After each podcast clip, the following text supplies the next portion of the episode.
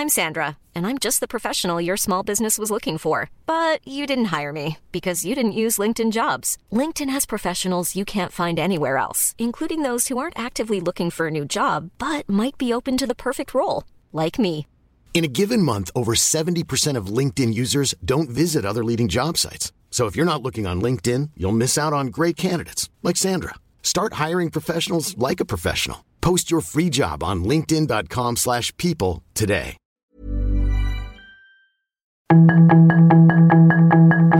Tarde a tarde, lo que necesitas saber de forma ligera con un tono accesible. Solórzano, el referente informativo.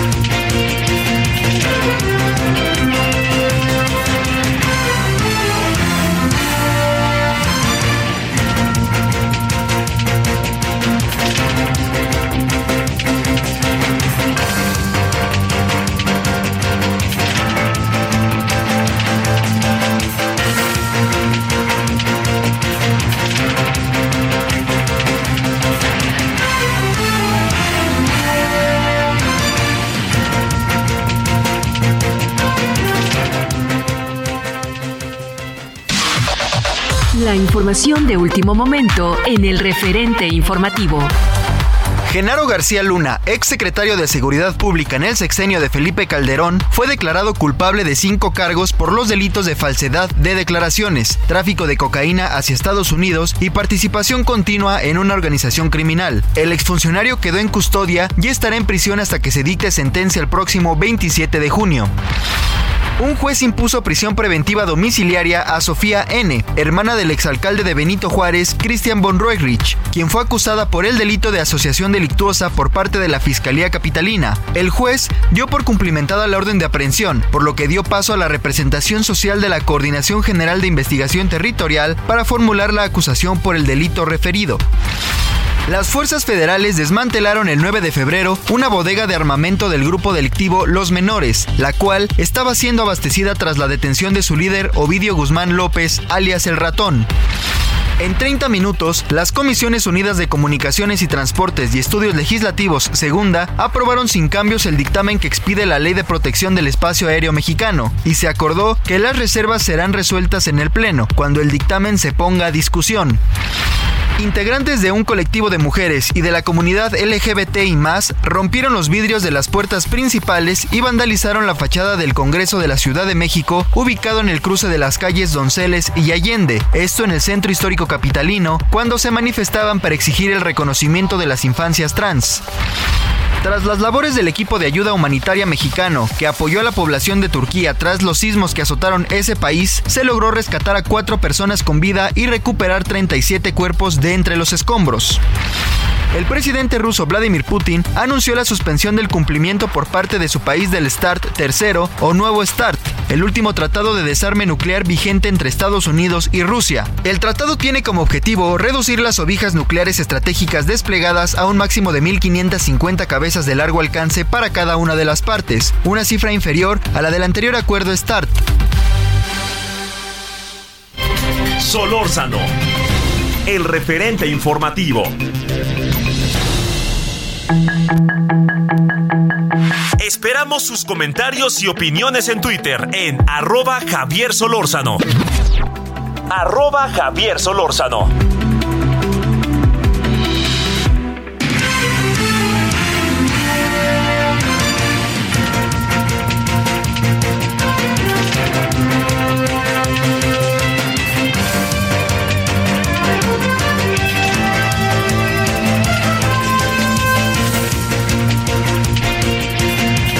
Aquí andamos saludándole con mucho gusto. ¿Cómo ha estado? ¿Cómo ha ido el día?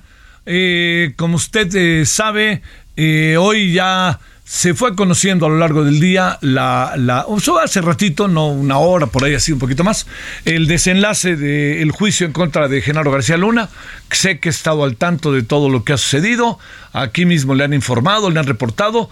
Yo le agradezco antes que nada su presencia. Gracias en esta tarde de día eh, martes 21 de febrero. Estamos como todos los días en, en el 98.5 de FM Heraldo Radio. Su servidor Javier Solórzano y todas y todos quienes hacen posible la emisión. Bueno, el tema es Genaro García Luna eh, y todas las eh, todas las secuelas del caso, ¿no? Bueno, primero, por si usted no sabía, de los cinco delitos en los cuales se le imputaban, en los cinco el jurado lo declaró culpable. Para ser eh, preciso, supongo, porque no estuve adentro, pero esa dinámica es así. El juez dice, eh, ¿cómo declara el acusado respecto al tema de, este, de tráfico de drogas este, hacia los Estados Unidos? culpable. ¿Cómo declara al, perdóneme, al, eh, al, acusado, al señor García Luna, respecto al tema de eh, asociación delictuosa? Culpable. Bueno, los cinco, los cinco delitos que se le impugnaron, los cinco ha sido declarado culpable. El día 27 de junio se va a declarar, dictar sentencia. Hay que revisar muy a detalle, muy, muy a detalle, eh, todo lo que tiene que ver con, con, el, con, este, con cada una de las acusaciones para que el juez eh, pueda eh, determinar en función de todo ello las responsabilidades que se le han imputado, cómo hacen, cómo, se expresan a través de las leyes estadounidenses para dictar una sentencia en cuanto a el tiempo que debe estar en la cárcel o qué tipo de delito en una de esas lo puede lo pueden exonerar o decirle tú nomás te quedas tres años, estás, estás, pero lo que sí queda muy claro es que todos los delitos pues tienen una una forma de aplicarse en términos de la ley, como considera la ley estadounidense una cosa u otra cosa u otra cosa.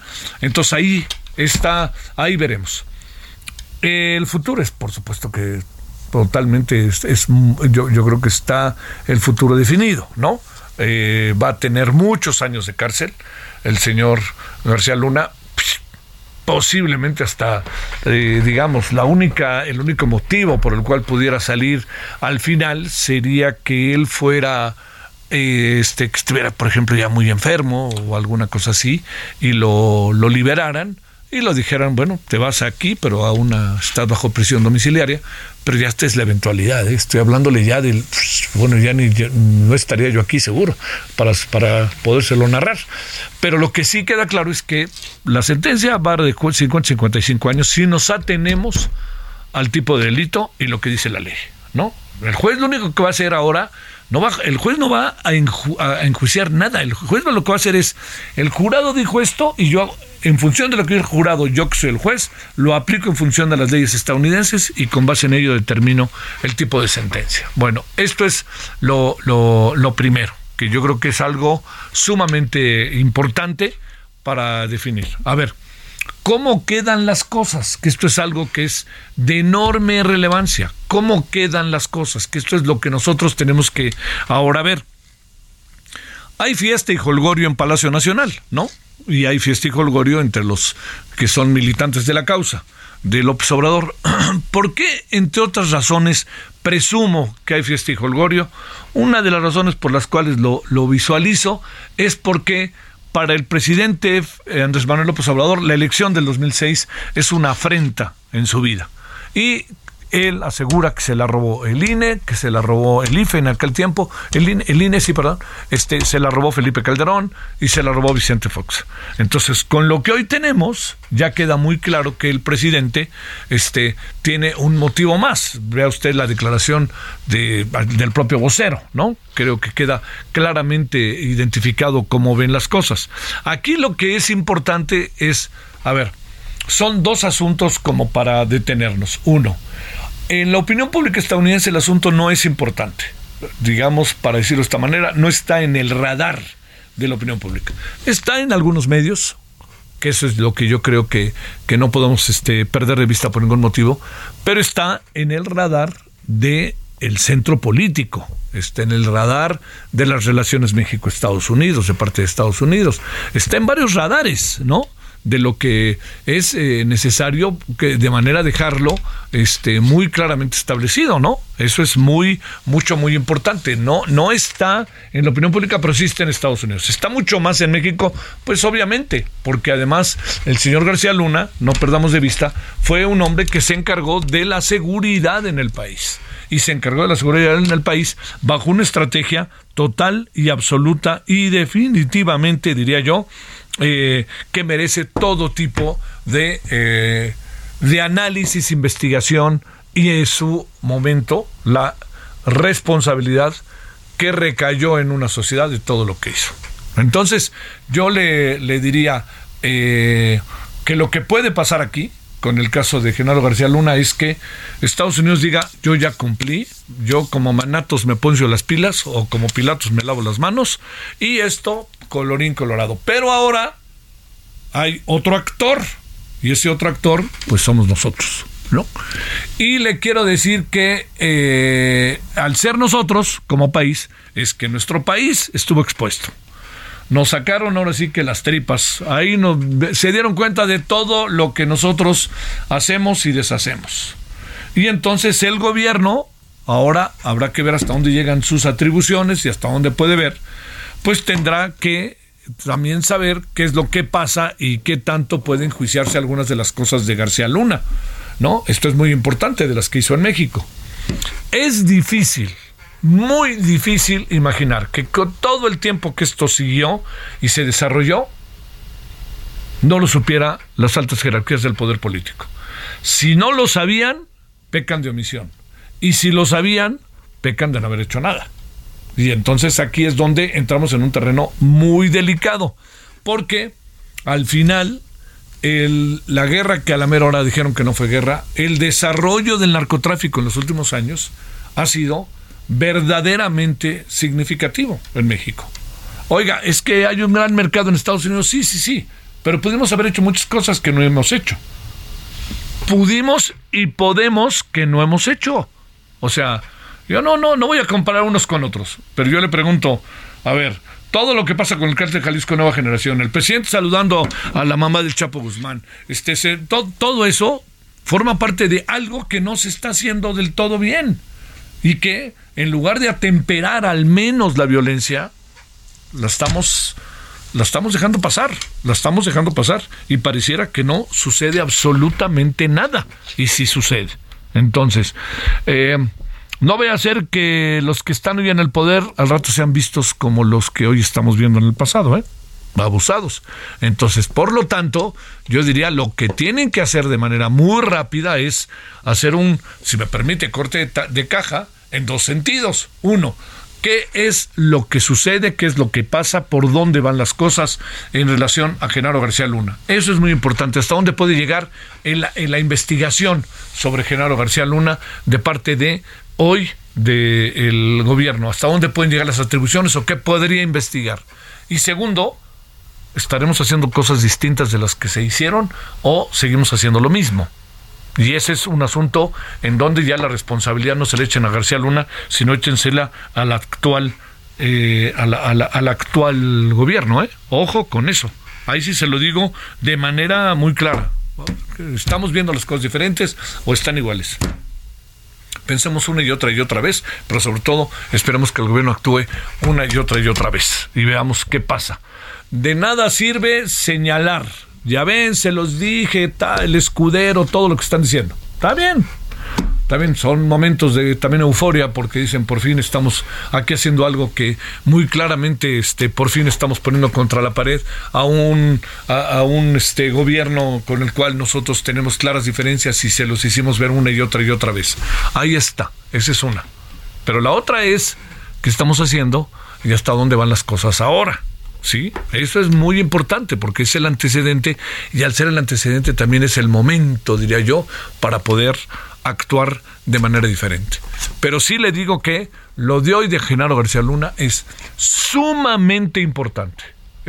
Eh, si Estados Unidos en la opinión pública no hay una sacudida, es otra cosa. Ya hemos hablado de ello. Hay una dualidad, hay una, hay una hasta una cierta hipocresía, ¿no? Juzguemos a los de afuera y no nos juzgamos a nosotros. El nivel del consumo de droga no para. Este, ahí tienen las armas, ahí tienen todo eso, ¿no? Pero esa es cosa de ellos, que nosotros estamos en la necesidad imperiosa de hacerla ver y de en la relación bilateral todo el tiempo ponerla sobre la mesa. Pero, segundo, la clave es que estamos haciendo nosotros acá adentro. Y ahí, ahí no le echen la culpa a nadie, ¿eh? ahí nosotros somos nosotros. Y si vamos a entrar en el terreno, es que es la herencia, ya van cuatro años de este gobierno, ¿eh? cuatro años y medio, bueno, ya empezamos a caminar, entonces queda, queda hoy, este... Eh, queda hoy sobre la mesa el asunto como para darle vueltas una y otra y otra vez, pero sobre todo no dejarlo pasar. Lo que pasó allá debe de sacudirnos acá adentro. Me parece, en todos los sentidos, ¿eh? en, en el presente, también nos debe de sacudir en lo que pasó en el sucedió en el pasado, todo eso todo eso, no podemos pasarlo por alto, porque si alguien quedó expuesto con este juicio fue el país. 17-16 en la hora del centro, a ver, déjenme ver, había otra cosa, ya estamos ya con el tema García Luna como se lo, se lo he planteado, creo que muy pocas variantes, pero por lo pronto yo le agradezco que nos acompañe, que esté con nosotros en este día que es 21 eh, de febrero y vámonos con los asuntos del día. Vamos a hablar del Estado de México, que ahí vienen las elecciones y ahí viene el regreso al infierno electoral. Solórzano, el referente informativo.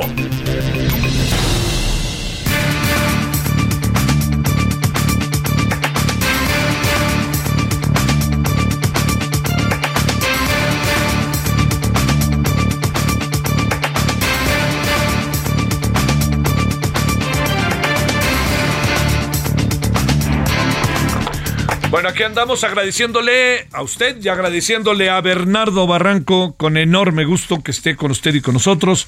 Eh, Bernardo está presentando uno más de sus libros y este tiene que ver con algo en lo que él ha trabajado directamente a lo largo de mucho tiempo, que es el Estado de México y que es el Instituto Electoral del Estado de México.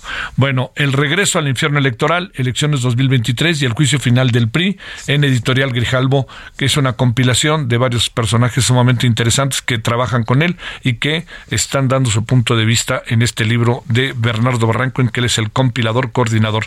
Querido Bernardo, ¿cómo has estado? Muy buenas tardes. Javier, muchas gracias por permitirme hablar del libro ante tu audiencia. Soy, te lo aprecio, en verdad. Tú sabes que lo hacemos con enorme gusto y convicción. A ver, ahora sí tienes un minuto, ahora sí como luego dicen, y danos una opinión de lo de García Luna antes de entrar con el libro. ¿Qué piensas? Pues es demoledor, ¿no? Es Lo esperábamos, pero no así, eh, tan, tan contundente.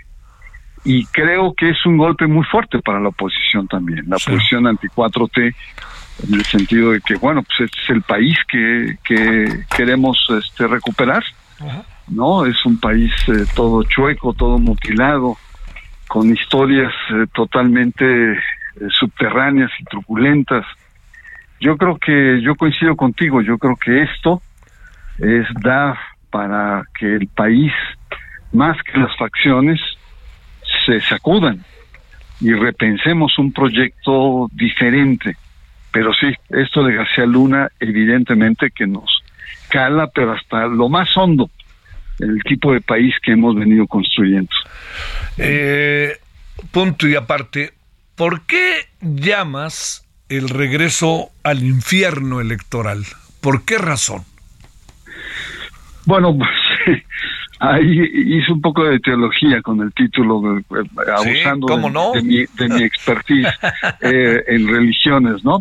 Eh, pero hay dos razones. Una razón es porque en las grandes religiones el infierno es el lugar donde pululan las almas más podridas, por así decirlo, donde conviven seres eh, retorcidos, ¿no? Donde probablemente la gente de García Luna y todo su séquito eh, eh, debe estar, este, y, y bueno, yo un poco mi experiencia en el Estado de México, sobre todo cuando fui consejero, pues iba en ese sentido, de ver cómo el pragmatismo del poder, si del conservarlo o conquistarlo, e, era, era una tarea obsesiva eh, de personajes en, mexiquenses en el que planteaban no importa cómo, no importa con quién, no importa cuánto. El poder es como la esencia del comportamiento político social eh, que se vive en el Estado de México. Finalmente es un poco la cultura política del PRI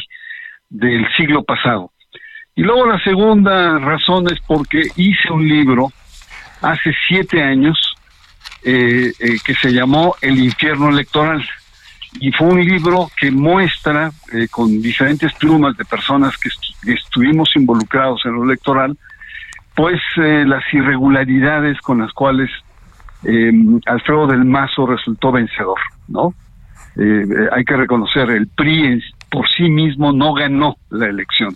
El PRI tuvo menos votos que Morena.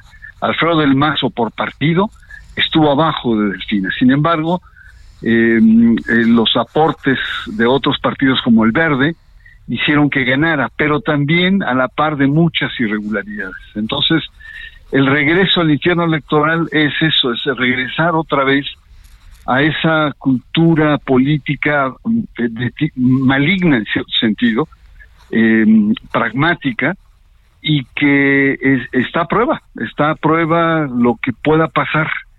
Entonces, más allá de los clichés de laboratorio y de la joya de la corona y de la madre de todas las batallas, eh, la tesis de fondo en este libro es que lo que pase o deje de pasar en esta elección en el Estado de México, va a tener una repercusión indiscutible cara al 2024.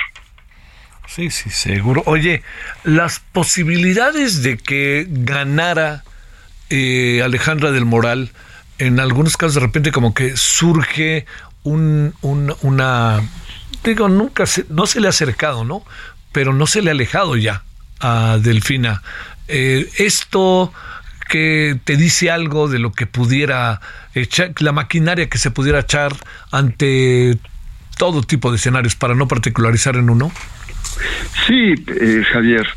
Em, recordar que la maquinaria electoral del Estado de México es muy poderosa, es el gobierno que se transforma en una estructura electoral.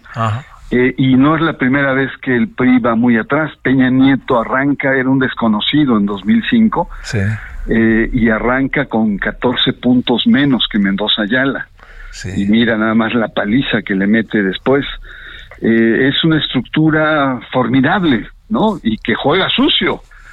claro, eh, claro. El, recordarás en el proceso electoral anterior, Josefina Vázquez Mota arranca de puntera, pero le sacan este fideicomiso que Peña Nieto le entregó sobre migrantes, mil millones de pesos para migrantes en Estados Unidos, y, y, la hacen pedazos. Sí, la sacas auténticamente, claro. La, la, hacen pedazos y termina en un vergonzoso cuarto lugar, abajo de Cepeda, muy lejana de Cepeda. Tienes el caso de Jacob Polensky también, eh, cuando va por el PRD apoyada por, por este Andrés Manuel López Obrador, pues le sacan el tema del nombre eh, y un periódico, Reforma, expone cómo em, tenía cuatro tesis, eh, cuatro actas de nacimiento distintos en lugares distintos con nombres distintos. Entonces eh, le pegan durísimo a Jacob diciendo, bueno, una persona que tiene estos problemas de identidad, de personalidad, etcétera, será capaz de gobernar. No, le hicieron pedazos y terminó muy mal, terminó muy mal. Es decir, el hecho de que vaya eh, Delfina arriba no significa que eh, esté a las puertas del triunfo, al contrario, creo, yo lo veo más bien como un proceso que va a ser muy cerrado, va a ser muy complejo y que puede terminar en, eh, en judicializar el proceso, judicialización de, del proceso electoral. Oye, Entonces, pues ¿Quiénes participan para cerrar en el libro y cuándo lo vas a presentar o qué va a pasar? ¿En la Feria del Libro o de Minería o algo así? Exactamente, el 5 de marzo lo presentamos en, en, a las 5 de la tarde. ¿Quiénes? Eh? Y bueno, eh, ¿perdón? ¿Quiénes lo van a presentar? Eh, pues vamos a estar varios de los autores, ¿no? Ah, vamos varios de los autores, pero escribe eh, Julio Hernández Astillero. traté de, de, mezclar académicos, periodistas y sobre todo incorporar gente eh, que sabe, gente del Estado de México que sabe, porque luego hay una cantidad de barbaridades que los eh, eh, eh, dicen los expertos que no conocen el Estado de México. Julio Hernández Astillero habla sobre el tema de los escenarios. Oye, oye para que podamos seguir, ¿te importa si nos esperas un momentito y regresando a la claro, pausa? Claro que sí. Ándale, para que, no, para que no nos despidamos rápido. Sale, pausa. El referente informativo regresa luego de una pausa.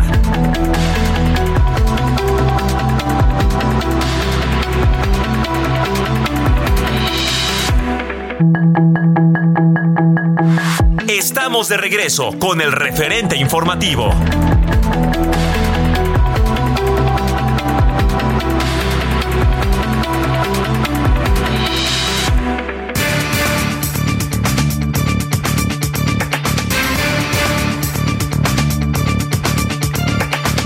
A concluir la conversación con regreso al infierno electoral de Bernardo Barranco que está compilando. Y estamos ya en la parte final, ya nos sé que el 5 de marzo a las 5 de la tarde en la Feria de Minería va a presentarlo, que van a estar varios de los participantes, pero queríamos que para cerrar nos dijera con qué criterio, ya nos dijo algo de ello, pero reiterarlo, se hizo este, esta compilación, por qué escogió a quien escogió y quiénes son los que escogió para que, para que compartieran el regreso al infierno electoral.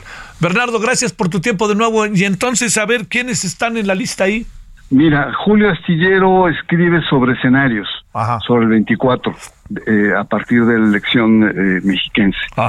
Alberto Asís hace una comparación entre la elección del 17 y la actual, y llega a la conclusión de que los momios están emparejados, es decir, hay una especie de elección de Estado contra otra elección de Estado. Después, para entender el proceso electoral en, eh, en, el Estado de México, hay que entender al Grupo Atlacomulco. Si no, no entenderíamos la, la cultura que está enraizada ahí. Y para ello, pues está Francisco Cruz, que es uno de los grandes especialistas del tema, y está eh, que habla sobre los orígenes, y está Fabricio Mejía sobre la actualidad. Fabricio Mejía Madrid es sobre el tema. Programas sociales, Israel Dávila habla sobre todo del salario rosa, que es un Since 2013, Bombas has donated over 100 million socks, underwear and t-shirts to those facing homelessness. If we counted those on air, this ad would last over 1,157 days. But if we counted the time it takes to make a donation possible, it would take just a few clicks. Because every time you make a purchase, Bombas donates an item to someone who needs it. Go to bombas.com slash ACAST and use code ACAST for 20% off your first purchase. That's bombas.com slash ACAST, code ACAST. Programa, pues nada despreciable. 600 mil mujeres reciben este apoyo y no necesariamente solamente lo reciben, hay una, una exigencia de una forma de militancia. Álvaro Delgado, también un periodista nacional, él plantea cómo esta, eh, esta elección le exige a los diferentes partidos políticos em, implicaciones. Entonces es interesante. Enrique Gómez, otro más, él habla sobre el comportamiento de los medios electorales durante el proceso. Hay mucha coacción, presión, eh, recursos, eh, etcétera. Y eh, tu servidor, junto con Verónica Veloz, hablamos de la intimidad de las instituciones electorales. Entonces, pues habría muchos otros temas, magistrados, dineros, etcétera, pero creo con esto el lector tiene una visión muy completa con una visión nacional, pero también con una visión local, de cómo se está fraguando esta mezcla de intereses, esta lucha, esta confrontación que se está generando electoralmente en el Estado de México, ¿no? Y que, bueno, hay el componente de lo sucio, de lo irregular, de las mañas, de las tropelías, y evidentemente todo esto conforman parte de este título que es el infierno, el infierno electoral mexiquense. No, entonces, 5 de marzo es este domingo, ¿no? Es domingo. Y es, eh, creo que ya es el cierre de la... Sí, cierra el 5 de, la, sí, de, la feria. De la feria. Bueno, ahí estaremos atentísimos, mi querido Bernardo, y te mando un gran saludo. Javier, muchas gracias. Gracias y felicidades. Un abrazo. Gracias, un gran abrazo, gracias. 17.34 en la hora del centro. Solórzano, el referente informativo.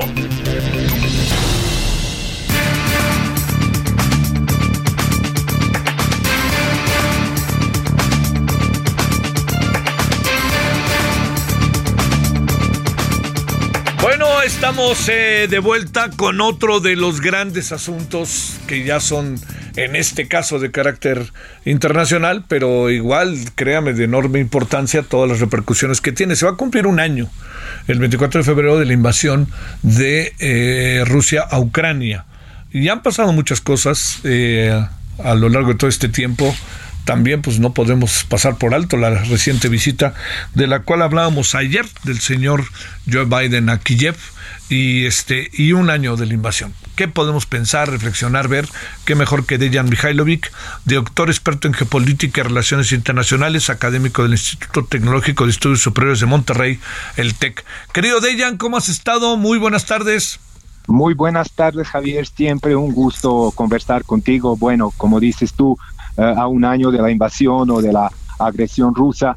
Eh, te diría en un principio que, pues, parafraseando a Gabo Márquez, eh, la crónica de una muerte anunciada en esta ocasión, pues, se convierte en la crónica de una guerra anunciada y al parecer muy deseada por sus actores protagónicos. No sé cómo lo ves. Pero, ¿qué tenemos a un año de este conflicto, Javier? Para los ucranianos, eh, esto ocasionó un sufrimiento terrible, las muertes, la destrucción, y el resto del mundo, pues ya estamos empezando a tratar eh, este asunto como un hecho cotidiano que se digiere pues entre un buen partido de fútbol y las noticias de la farándula, ¿no? Sí, claro. Entonces, eh, te digo que no puedo dejar de pensar que el sufrimiento para unos es la oportunidad para otros, sobre todo eh, pues en esta época del capitalismo de desastres que vivimos, ¿no? Y que yo llamaría necrocapitalismo, con, con, todo lo que esto implica. Bueno, Javier, eh, la guerra fue una oportunidad para Putin para exhibir el músculo y, pues a mi juicio, finalmente demostrar al mundo que Rusia también quiere ser lo que antes era la URSS, ¿no? Eh, recuperar su estatus de potencia global. no le importó convertirse eh, eh, en el villano favorito de los medios occidentales y ese precio tuvo que pagar para eh, cometer para cumplir el, cometido no por otro lado pues tenemos la, la, Unión Europea que pues vio en, en el conflicto ucraniano eh, una oportunidad para encubrir algunos problemas eh, eh, locales, regionales, ¿no? De carácter económico, social, sobre todo. no le importó que prácticamente el Departamento del Estado le convierte a la Unión Europea en materia política exterior como si fuera un, archivero del State Department y, esa autonomía que antes tenía la Unión Europea en términos de llenar y, diseñar eh, la propia agenda de su política exterior se vio severamente afectada.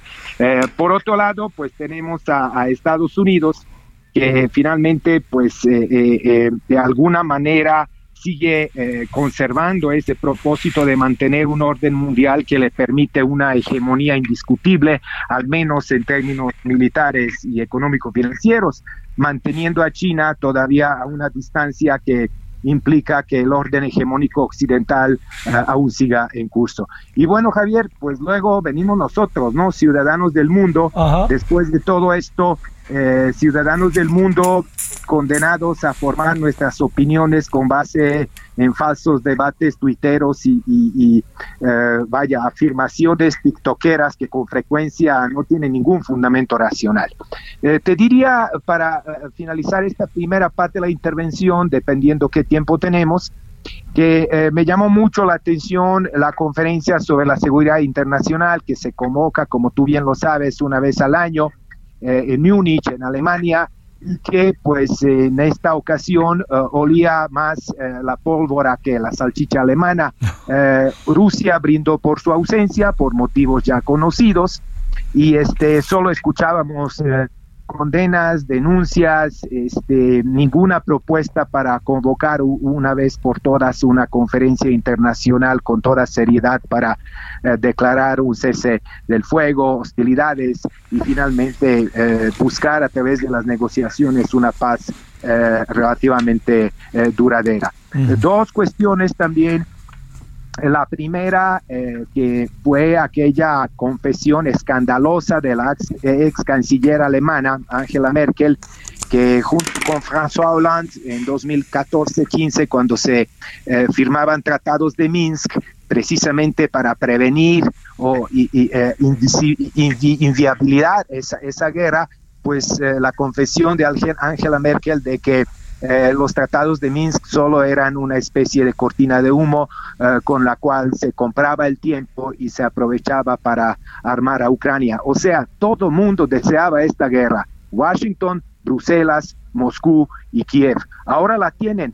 Y bueno, pues también llama la atención que eh, las ganancias que han reportado las principales compañías petroleras eh, del mundo, seis o siete, las grandes hermanas, pues también este, salieron con jugosos eh, dividendos y ganancias sin precedente. O sea, mi tesis del mes de abril del año pasado la veo cada vez más contundente, está en el juego el destino del mundo y hay dos capitalismos que pelean. Uno, que es el capitalismo cognitivo, que ve al mundo como un gran panóptico y tiene su sede allá en Silicon Valley, y otro, el capitalismo realmente existente, depredador ecológico y que se nutre de estos conflictos eh, que finalmente resultan ser siempre guerras por los recursos, Javier. Eh, parece, digamos, la, actitud del señor eh, Biden en los últimos días parece claro, solidaria con Ucrania, pero también provocadora, ¿no? Sí, al mismo tiempo, eh, las dos administraciones, tanto Kremlin como Washington, no ceden ni un, eh, ni un milímetro de sus posturas. Sabemos muy bien que desde 2007 y aquel famoso discurso de Putin, precisamente en una edición de la conferencia de Múnich, acusando al occidente, occidente otanero, ¿no? De que debía de dejar de expandirse porque Rusia no es ningún tipo de enemigo, etcétera, etcétera. Eh, el proceso siguió en curso, tuvimos una Ucrania completamente desestabilizada, eh, políticamente en manos de pandillas de los oligarcas disfrazados de presidentes que sumían el país al caos. Eh, esa polarización entre parte pro-occidental, parte pro-rusa, ¿no? y una fuente de inestabilidad regional que hoy es dolor de cabeza eh, para muchos. Eh, no veo ningún cambio, ninguna posibilidad de hacer concesiones y de realmente acabar con todo esto por vía diplomática. Por otro lado, tampoco veo muy factible de que los rusos avancen militarmente más allá de la conquista de Crimea y Donbass y tampoco veo viable de que Ucrania recupere esta parte de su territorio. Tendremos conflicto para un largo tiempo más. Oye, y mientras el conflicto se da, siguen existiendo las confrontaciones, la muerte de civiles. ¿Qué es lo que va pasando mientras todo eso sucede? En donde ante un conflicto estancado uno dice, ¿se terminan las hostilidades o las hostilidades adquieren qué dimensión? ¿Qué es lo que realmente pasa en el mero centro del conflicto, de la violencia, de la muerte, de los soldados, de los civiles, etcétera? Sí, este, mira, hay, hay un detalle que, que, me gustaría plantear eh, para atender ese asunto que tocas, eh, que es eh, con todo y todo, con periodistas sobre el terreno, fuentes muy fidedignas que a veces confiamos demasiado, etcétera, etcétera, no hay absolutamente ningún consenso acerca del número de víctimas de este conflicto. Ya es un año, Javier, y las cifras de las bajas oficiales dentro de las filas del ejército ruso o el ejército ucraniano, incluso las bajas civiles varían y se estiran y aflojan según el, según el acordeón eh, quien lo tiene en la mano, ¿no? Eh, entonces, estamos hablando de decenas de miles de muertos entre civiles y militares. Probablemente esta cifra asciende a más de 200 mil, eh, pero las fuentes de información muy variadas indican que se trata de cifras que incluso pueden ser muy contradictorias. Algunas fuentes te dicen que eh, las bajas rusas dentro del ejército ruso son infinitamente superiores a las de Ucrania. Sin embargo, los rusos, eh, los rusos disparan tres veces más que los ucranianos, matando tres veces menos. Ahí algo no concuerda. Luego, la ONU reportó eh, una cifra entre 8 y 10 mil de bajas civiles. Sabemos muy bien que las bajas civiles son muy superiores. Incluso eh, un periódico turco ventiló la semana pasada los datos que publica Mossad. Y bueno, pues no me preguntes por qué, pero sí eh, confío bastante. No, no, es que yo confíe, pero creo que eh, las cifras que maneja Mossad y que son fácilmente rastreables en la red también son un buen indicador para que sepamos más o menos de la magnitud ¿no? y las proporciones tan terribles de este conflicto y sus víctimas. Oye, para cerrar, eh, ¿hay un costo aproximado o algo parecido que se pueda saber sobre lo que está costando esta confrontación, esta invasión? Em, en este momento no, Javier. Eh, las guerras implican el derramamiento de la sangre, pero también implican derrame económico, financiero, monetario, etcétera. Sabemos muy bien que en esta época nuestra eh, las guerras y los conflictos son fabricados porque realmente adquieren un rol económico en el proceso de acumulación. Las guerras, nos duele eso en el corazón, son mercancías y a veces se compran y venden al mejor postor. Eh, son miles de millones de dólares que se especula que han ocasionado como pérdida eh, este conflicto, pero al mismo tiempo son miles de millones de dólares de ganancias. ¿no? Entonces, eh, como dicen por ahí, eh, eh, el tema de la salud pública mundial. mucha gente muere del cáncer, pero mucha gente también vive del cáncer. Y este, esto es una cuestión que raya incluso al tema de patologías de la humanidad entera, ¿no? ¿Qué es lo que tenemos hoy en la cabeza? ¿Qué es lo que tenemos hoy en nuestros corazones?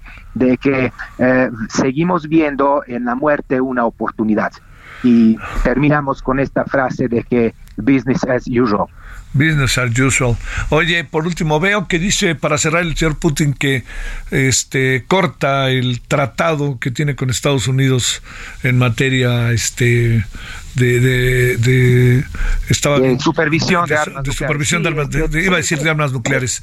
De esto exactamente. Yo creo que fue un hecho que se venía eh, se veía desde desde hace tiempo no eh, eh, Putin anuncia hoy no la retirada sino la suspensión ¿no? de ese tratado ese tratado es una especie de capítulo de extensión de START 1 y START 2 que vienen desde la Guerra Fría, ¿no?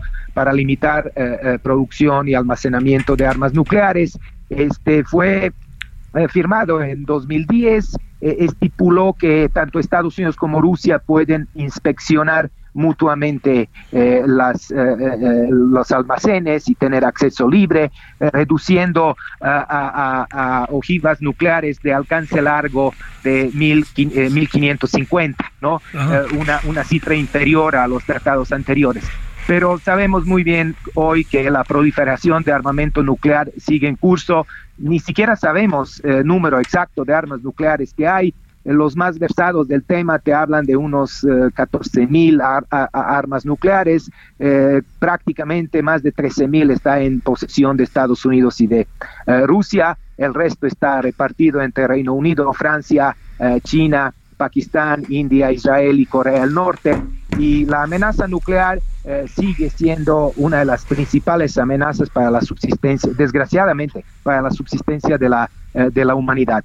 Eh, yo creo que Putin va a evaluar esta decisión en términos primero de consulta con su personal y después ver qué consecuencias provoca, porque Jens Stoltenberg, el secretario general de la eh, de la OTAN reaccionó y lamentó el hecho, pero después de una evaluación, yo calculo unos dos, tres meses más, se va, vamos a ver si Rusia se retira definitivamente de ese tratado que sería prácticamente hacer una especie de cheque en blanco y empezar con una guerra nuclear en cualquier momento, ¿no? O realmente se recupere lo pactado y que llevemos esto ahí donde debe estar, ¿no? Armas nucleares desactivadas, almacenadas y en paz. Te mando un gran saludo, Dejan Mihailovic. Muchas gracias que estuviste con nosotros, Dejan. Muchísimas gracias por tu paciencia y por el espacio. Un saludo a todos. Es un gusto, gracias. 17:48 en la hora del centro. Estamos en el 21 de febrero, martes. Solórzano, el referente informativo.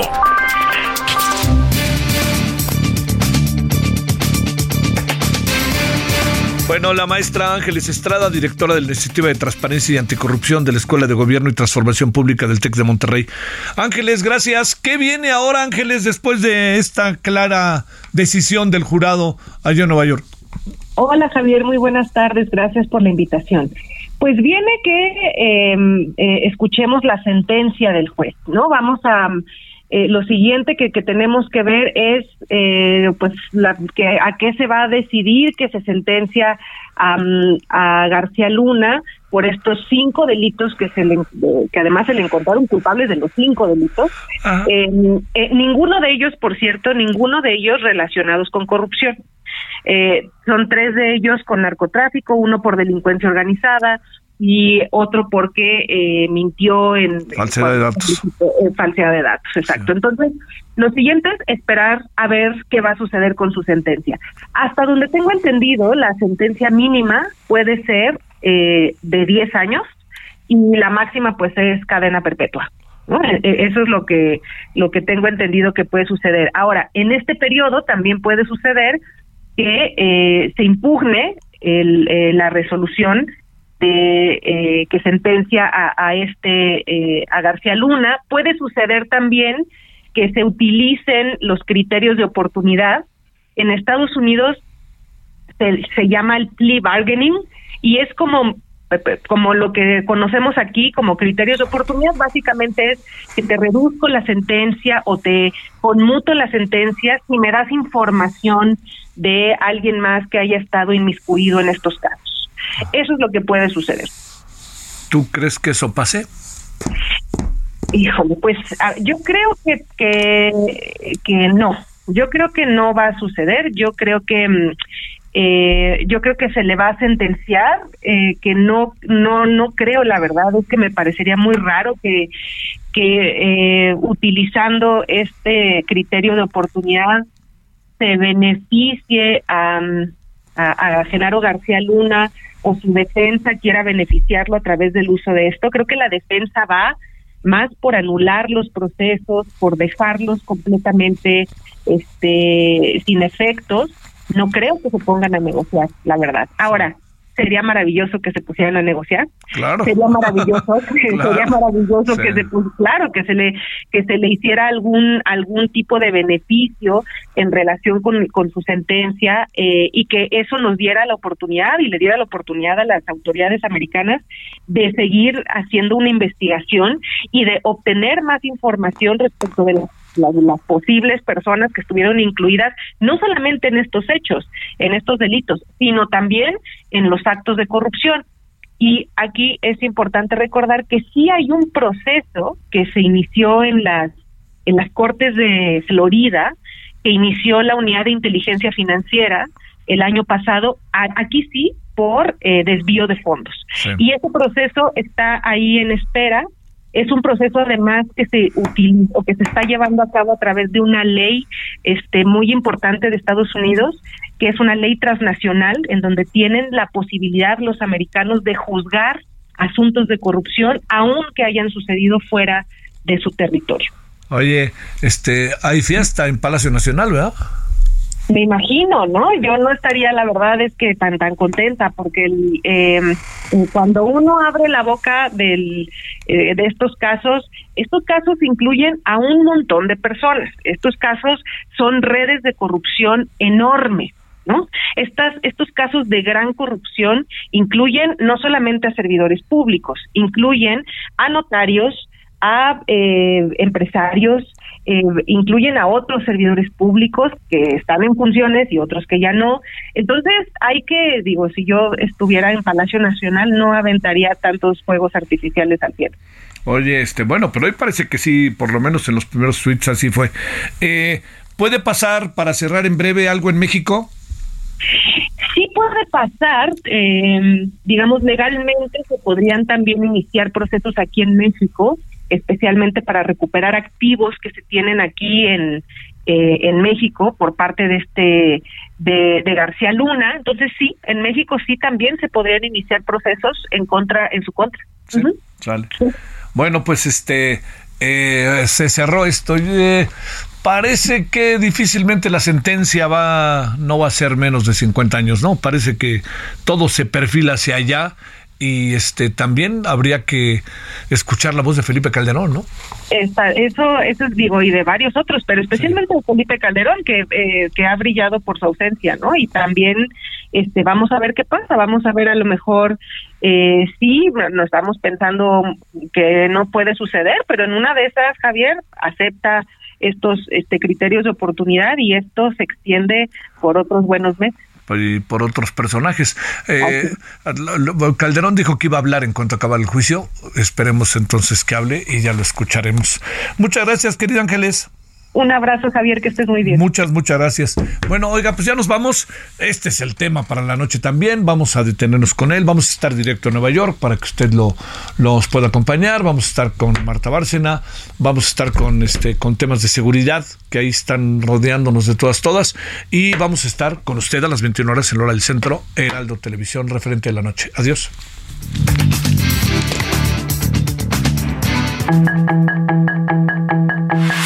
Hasta aquí Solórzano, el referente informativo.